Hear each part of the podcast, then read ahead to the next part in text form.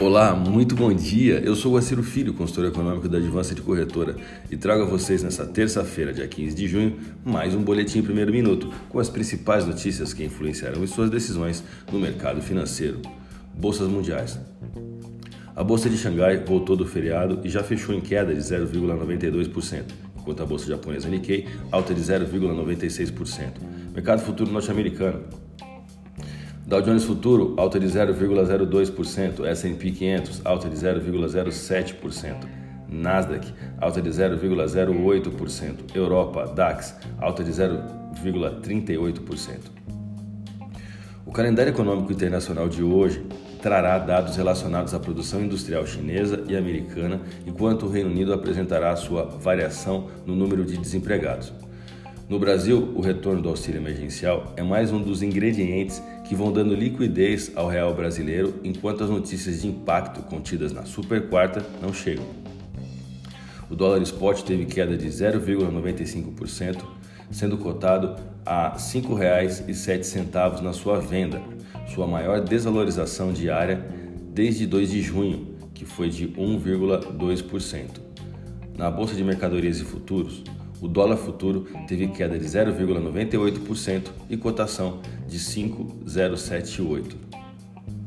Segundo a Comissão de Negociação de Futuros de Commodities, dados divulgados na última sexta-feira, dia 11, revelam que especuladores elevaram suas posições compradas em reais do Brasil para 20.048 contratos na semana encerrada em 8 de junho, contra uma posição anterior de apenas 4.088 contratos. Essa é a maior posição comprada líquida desde outubro de 2017. Ficar comprado em relação ao ativo significa apostar que ele aumentará de valor. Vamos aos gráficos. O dólar cedeu diante do real brasileiro na sessão de ontem, posicionando a paridade na mesma taxa de abertura de sexta-feira, dia 11.